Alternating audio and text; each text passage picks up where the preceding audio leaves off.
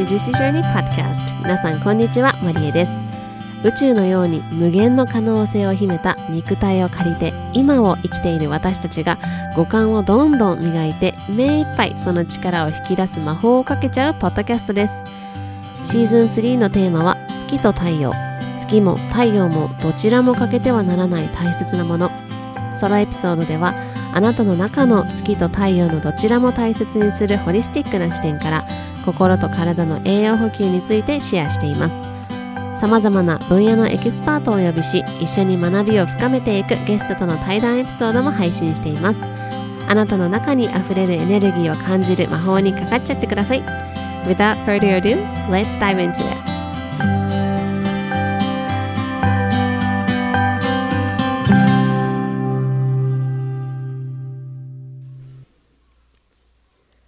Aloha, my loves. Thank you so much for tuning in to another episode of Juicy Journey Podcast. It is episode 117. 皆さん、こんにちは。今日も Juicy Journey Podcast を聞いてくださって本当にありがとうございます。皆さん、いかがお過ごしでしょうか ?6 月も終盤に入ってまいりましたね。えー今日はこれを撮ってるの土曜日なんですけれども、先週末ですね、あの、姉と韓国にちょこっと旅行に行っていて、今週はリズムをあの戻しつつ、あの、仕事をしつつという一週間で、こう気づいたら水曜日が過ぎてしまいまして、あの、毎週水曜日と土曜日に更新していたんですけれども、え今週は水曜日を、あの無断欠席させていただきまして、えっと、今週のこの土曜日に更新させていただいております。そして土曜日も結構お昼を過ぎております。はい。で、あの、取りだめをね、したらいいんじゃないかっていう声もあるんですけど、あの、なんか私は取りだめてっていうのがあまり好きではなくて、こうタイムリーなエネルギーっていうのをお届けしたいと思っていて、あの、一つ一つの、やっぱりタイムリーじゃないと私の気持ちが乗ら乗っていかないなっていうふうに感じてるんですね。ね、あの、一つ一つのエピソードは約20分ぐらいに、そのソロのエピソードは20分ぐらいにしてるんですけど、あの、それ以上に結構時間をかけて、あの、この1回のエピソードで何を伝えたいのかとか、どんなことを、あの、伝、伝えたいのかっていうのも、うん、整理している時間が結構長いんですよね。なので一度にこうたくさん5個とかになるともうすごい1日がかりでやることになったりとかして、なかなか一度にやるのはね、非常にたくさんのエネルギーを使うっていうのもあって、あのー、このポッドキャストっていう場っていうのは2年弱ですね、私があの育ててきたものだし、ジューシーちゃんに育ててもらった場所であると思ってるんですね。で、それはこのポッドキャストっていう場だけではなくて私自身もあの育ててもらっている本当に大切な場所なのでこう大切に大切に言葉をお届けしていきたいなというふうに思っております。はい。で、いつも楽しみにしてくださってる皆さん、そして今日初めて聞いたよっていう方もいると思うし、たまに気になるところだけ聞いてるよっていう方もいると思いますし、本当にあの皆さんいつも本当にありがとうございます。えー、さて、あの、韓国旅行について少しあの、あの、シェアしたいと思うんですけど、あの、これまでね、アメリカに、あの、約6年ぐらい住んでいて、で、あの、アメリカの中でも旅行をあのしていて、その、アメリカって、あの、あそこの大陸、アメリカ大陸のことメインランドって言って、あと、まあ別にハワイとかあるじゃないですか。で、そのメインランドとハワイと、あの、っていう移動も、あの、2022年にもありましたし、あとはメインランドの中でも結構移動とかしてたんですよね。引っ越ししたり、あとは、あの、旅行に行ったりとか、いろいろ転々としてたんですけど、今回の韓国旅行はすごい久しぶりに異国感があってすごいなかなか新鮮な時間になりました。はい。であのね日本と韓国って本当にあの関空から出たんですけど本当に1時間20分ぐらいであの着いてしまう。これカラスの声聞こえてるかな？なんか最近カラスがねあのちょっと向かいのあの畑にちょっと集まってきてしまっててあの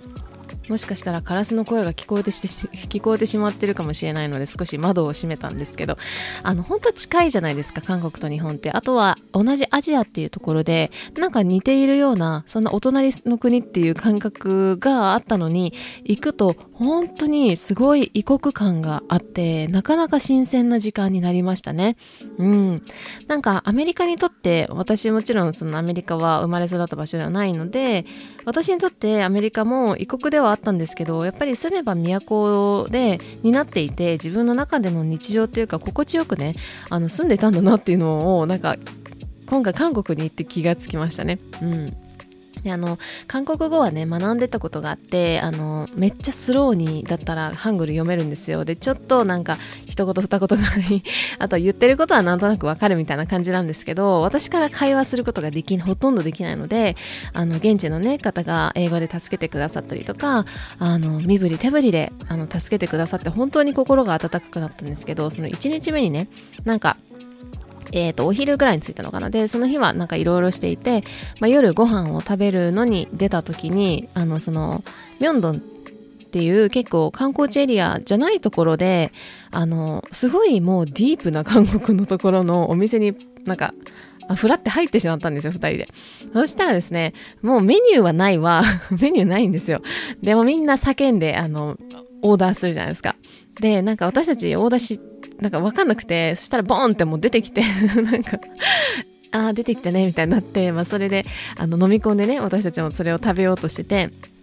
でもその食べ方がいろいろあって、なんかこれをここに入れてとか、あと火の調整とかあって、なんかそれがね、全然わかんなくて、え、どうするとか言ってたんですけど、で、英語も日本語も通じないところだったんですよ。めっちゃディープなところだったんで。で、そしたら隣の、あの、4人家族ですね。あの、お父さん、お母さん、そして娘さん2人、小学校と、あと幼稚園ぐらいの子かな？の、あの、家族がですね、あの、に、なんか聞いたんですよ。これ、火ってさ、って英語で聞いたら、なんか、あの、英語では返ってこなかったんですけど韓国語であのいろいろ返してくれてでなんか火の調整とかもあのお母さんがねやってくれたりとか なんか最後はねなんかすごいあのあったかい言葉をかけてくれたりとかして、そういうなんか本当に、あの、まあ、言語とか文化とか違えど、こうしてなんか助けてもらえることですごいもう心が温かくなるなっていうふうに思いましたし、やっぱり今ね、京都にいて、皆さんもいろんな各地にいらっしゃると思うんですけど、今観光の方って結構多いじゃないですか。特に、あのね、もうボーダー、ボーダーっていうか国境っていうのかな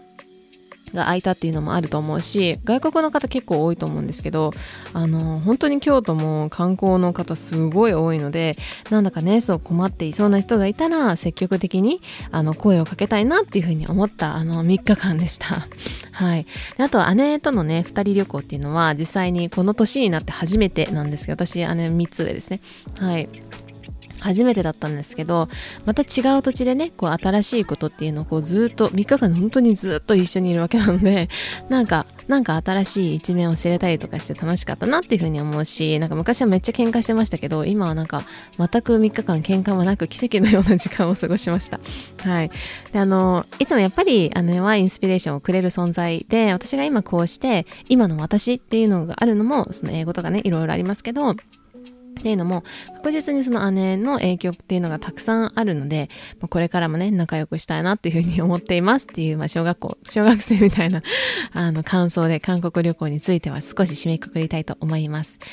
はい。さて、えー、今日もね、いろいろお話ししたいなというふうに思っていて、トピックいっぱいあるんですけど、今日は一つに絞っていきたいと思います。今日は、えー、よくね、あの、聞くと思います。この人と比べるな、昨日とか過去の自分と比べるみたいについなことについて検証してみましたので、それをシェアしたいと思います。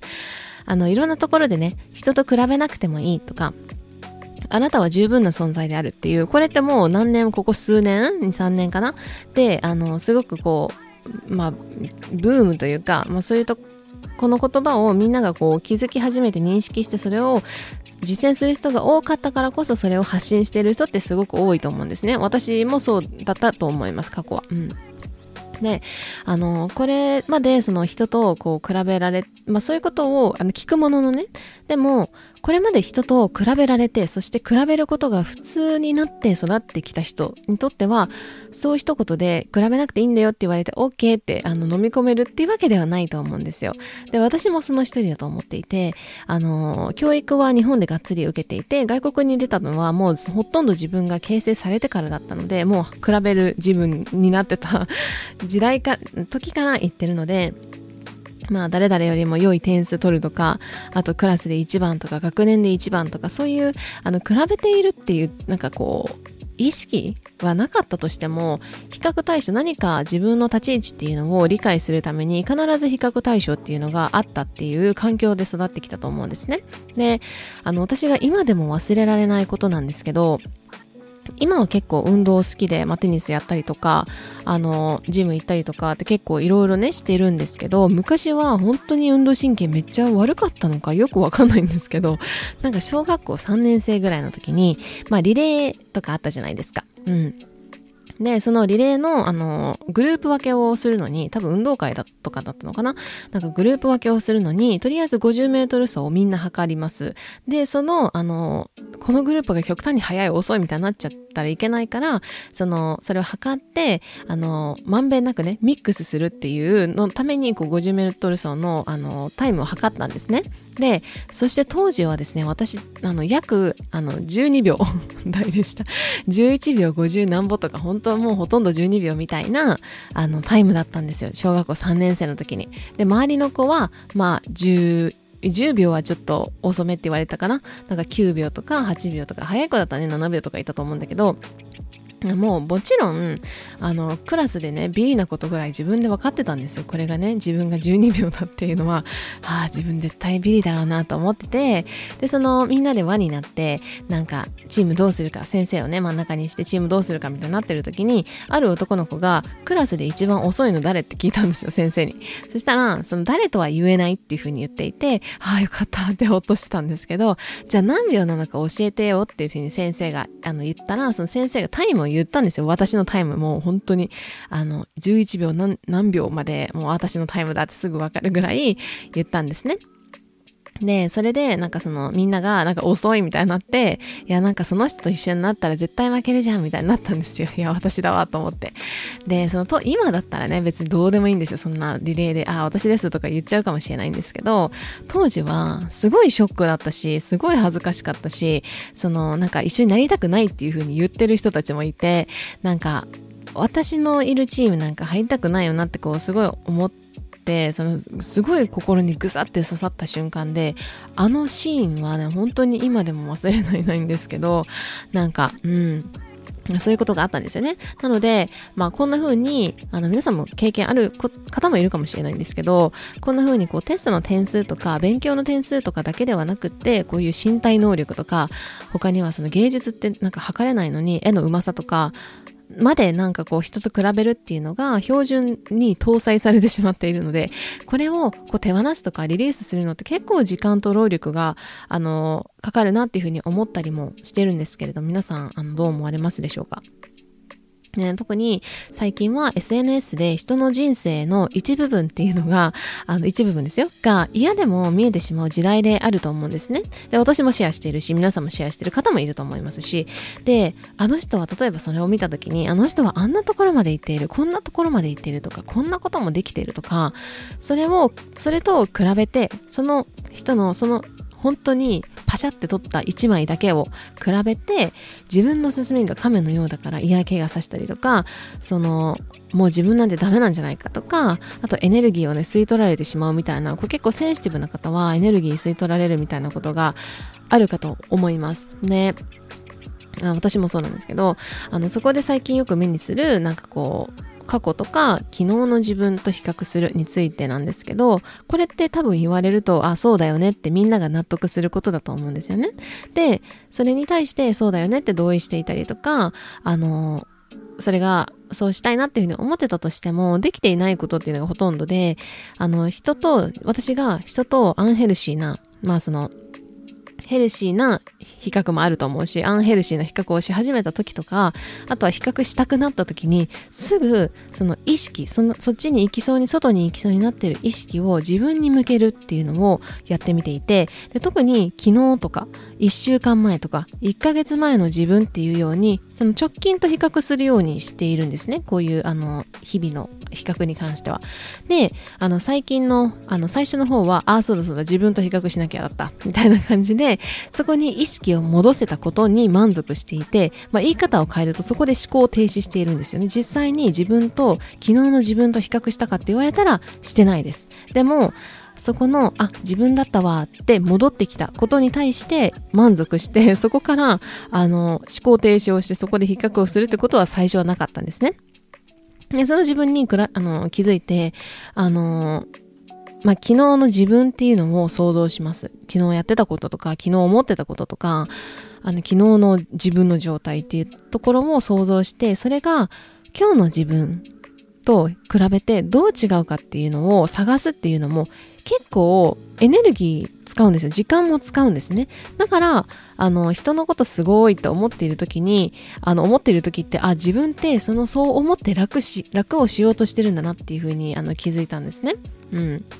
で、この間私のお友達のリナさんですね。リナさん過去にもこのポッドキャストのエピソードにも出てくださった方なんですけど、あの、リナさんの主催されているオンラインサロンの方で、あの、自由には責任が伴うっておっしゃっていて、ま、まさに本当その通りだなって思ったんですけど、最近やっぱりコロナ禍になって自由な働き方だったりとか、自由なライフスタイルとか、自由って結構注目されてきたと思います。で、その自由っていうところにはあの責任が必ず伴っていて、それはその働き方とかライフスタイルとかだけではなくて、大人になるっていうこと自体自由が増えると思うんですね。でも、自由な時間が増える、自由なお金が増える、自由なことが増えるけれど、自分の体の健康だったりとか、成長の機会とかって、学校でね、これまではこうこうこうしましょうねとか、あれしなさい、これしなさいっていうふうに誰かに言われてきたとか、で、いうのがなくなるわけですよね。まあ、ある一定ね、組織に入っていたら、もしかしたらそういう、あの、環境にいる方もいるかもしれない。これをしましょうとか、あれしましょうっていうふうに言われるか、言われる、言ってもらえる環境にいるかもしれないんですけど、多くの場合、大人の人って、特にその、プライベートのこと、自分の成長の機会とか、あとは自分の体のこと、健康のことって、そんなに、あの、誰かに言われる、口酸っぱく言われることってないからこそ、そこに自分が律しないといけないというか、あの、自由が増える。だからこそ自分で自分を知っていて、自分がどんな時にこうキラって瞳が輝くのかとか、内側の自分が外にこう、なんか出せるのかみたいなところを、あの、知っていく。そしてそれをどんどん極めていって、自分っていう人間の厚み膨らみっていうのをどんどんあの大きくしていく厚くしていく膨らましていくでまあその今今というか社会的なところで女性だったら何歳ぐらいに結婚して何歳ぐらいに子供を産んでっていうそういうレールも一つとしてあるかもしれないんですけどどのその結婚とか子供とか限らずそのどの観点からあの何あの物事を行うのかっていうのはとっても大事でしなければいけないとか今しないと後がないとかそういうあ、あとは、あの、この人がこうしてるから、なんかこうしなきゃいけないみたいな、その、なんかこう、恐れベースというか、その、私が楽しいからやりたい、こういう人生を作りたいからやりたいっていうのではなくて、しなければならないとか、誰々に言われたとか、なんか社会的にこう、こういうのが普通だからとかっていうのではなく、自分がその、やりたいのかっていう、そのどういう、あの、ベースで自分がアクションを取っていくかで、その先の現実っていうのは必ず変わってくるんですけどっていう、めっちゃ話が飛んでしまってどこになんかわからなくなったんですので戻すんですけど、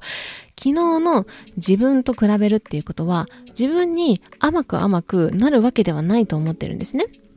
もちろん時にはそういう時も必要だと思うんですけど自分はそのあの、なんだろうな、自分と、本当に自分と比較をして、その甘く甘くね、なんかこう自分は十分だ、だばっかり言ってるっていうのも、また思考停止だというふうに思っていて、小さなステップを踏んでいく、そしてその小さなステップっていうのを認識していくっていうのもすごく大事だし、それを認識して、あ、昨日の自分より私今日こんな風にできてるじゃないかっていう比較をしていく、その自分をね、高めていく、褒めていくっていうのもすごく大事なんだけれど、さっきの自由には責任が伴うっていうところで行きたい先っていうのが見えているのに人と比べてばかりで進んでいない自分に気づいたら人がこうやっていてもう私なんかダメなんじゃないか今日はやめとこみたいなとかその自分なんてできないんじゃないかとか自分はこの人より劣っているからダメなんだみたいなそこにばっかりねエネルギー使っちゃってて自分の体力も残っていないし時間も残っていないみたいな風なんだったらすごくあのもったいないと思うんですね。なので人と比べてばかりで進んでいない自分っていうのに気づいたら自分を律するっていうことも時には大事なんですよね。っていうのをあの自分の戒めみたいな言葉で今ここで シェアしてるんですけどあのなんだろうなその大きな目標だばっかりをずっとさなんかアファメーションとかしているっていうのもすごくアファメーションすごく効果があるし大事なんですけどそれをするプラスアルファ自分が一歩一歩自分が踏んでいかないステップを踏んでいかないとそこのあの待ってるだけではあの現実っていうのはあの変わらないんじゃないかっていうふうに私は思うんですね。うん、なのでその人と比べる作業っていうのもあすみません比べるっていうのも結構じっくり時間が必要なことだと思うんですよね。例えば昨日の自分とか1ヶ月前の自分、1年前の自分と比べようと思ったら、まず1年前の自分どんなんだったかな？何してかったかな？ってバーって書き出して、で、今の自分はどうかな？ってバーって書き出して、じゃあここはこうだったな、こうだったなっていう、結構時間、じっくり時間かけることですよね。自分との比較って。でも、あの、SNS をパッて開いて、パッて見た時に、ああ、この人いいな、私ダメだなっていう、こういう比較って、あのー全然こう本当の意味での比較にはなっていないというかただのそのインスタントな比較になっていてインスタントに脳が刺激を得ているだけなのかなっていうふうに思います。うんなので、その SNS を開いて比べてあーってなっているっていうのは、そう簡単にはできることではないし、例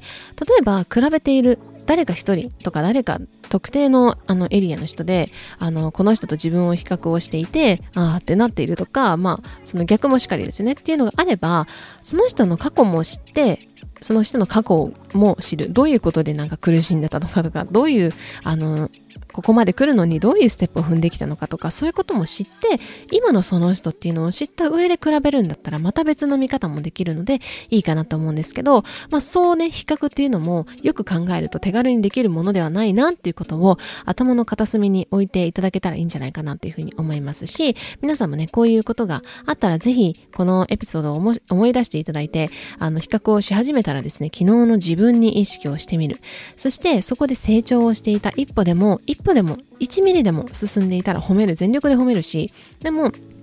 全然こう怠惰な自分があの出ていて全然成長していないっていう自分を発見したならば成長のステップをあのそこでダメとかいいとこ悪いとかではなくってあこういう自分だったな。じゃあ今日は成長のための行きたい未来のための一歩一歩1ミリでも今日は踏んでみよう。っていうそういうふうに意識をあの向けるというかそっちに意識を注いでいただけるといいんじゃないかなというふうに思いました。うん私はこれ、これ言ってますけど、これは本当に私自身が、あの、実践していることなので、ぜひみんなで実践していけたらいいなっていうふうに思っています。えー、おそらく皆さんは一度も聞いた、一度は聞いたことがある言葉ですね。比べるなら昨日の自分について少しでもリマインダーになったら嬉しいです。えー、さて、えー、6月も終盤になりまして、6月は今年の、えっ、と、今年の半分がね、上半期が終わる、え季節になっていますので、最高の下半期の迎え方っていうのを今夜インスタグラムの投稿に出したいと思いますので、ぜひぜひ、久しぶりにちょっと投稿したいと思うので、ぜひインスタもチェックしてみてください。はい。そして、えっ、ー、と、最後にですね、えっ、ー、と、ブッククラブについてです。アラーナのブッククラブについてなんですけれども、今月は7月1日の土曜日の朝8時半から、えー、約1時間から1時間半ほど、えブッククラブをやるんですけれども、今回のテーマは、千と千尋の神隠しと前後ということで、まあ、人生いろんなことがありますけれど、そんないろんなことがある人生の中で、あのすごく、あの宝物になるようなお守りになるようなあの前後が、えっと、本の中で紹介されていますのでこれをですね一緒に読み解いていきながらそして皆さんとあのいろんなあのお話をシェアしながら、えっとまた1ヶ月の、えー、ブッククラブを1ヶ月 今月、来月のブッククラブを開催したいというふうに思っていますので、ぜひぜひ皆さん前後の学び、そして、えっと、千と千尋の中で千尋とか、えー、他の登場人物がですね、体現する禅の世界っていうのを一緒にぜひぜひ紐解いていただけたら嬉しいなというふうに思います。えー、申し込みはこの番組詳細欄にありますので、ぜひ、えー、そちらを見ていただいて、何かご質問とか、えー、何か聞きたいこと、事前に聞いておきたいことがあれば、えー、私の、えー、インスタグラムの DM もしくはメールアドレスの方にご連絡ください。ということで今日も最後まで聞いてくださって本当にありがとうございました。皆さんの、えー、この週末が愛に溢れた一週間で、うん、週末でありますように。今日も最後まで聞いてくださり本当にありがとうございます。ぜひこの魔法を広げていくためにお友達とシェアいただいたり星マークポチッとまたは番組のレビューを残していただけるととっても嬉しいです。それではまた今日もあなたにとって愛いっぱいのジューシーな一日でありますようにまた次回お会いしましょう。I'll see you next time. Bye!